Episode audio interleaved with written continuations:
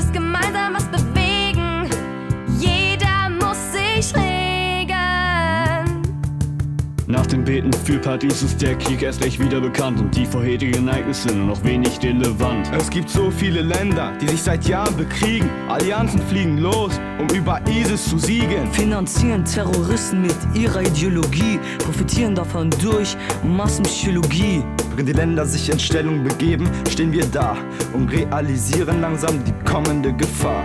Nieder mit den Terrorkriegen, Menschen müssen fliehen und in Richtung Westen nach Europa ziehen. Anstiege vor unserer Tür. Angst und Stecken sind jetzt hier. Sie bringen ihren Krankenkrieg und ihren Hass zu dir und mir. Peace, peace,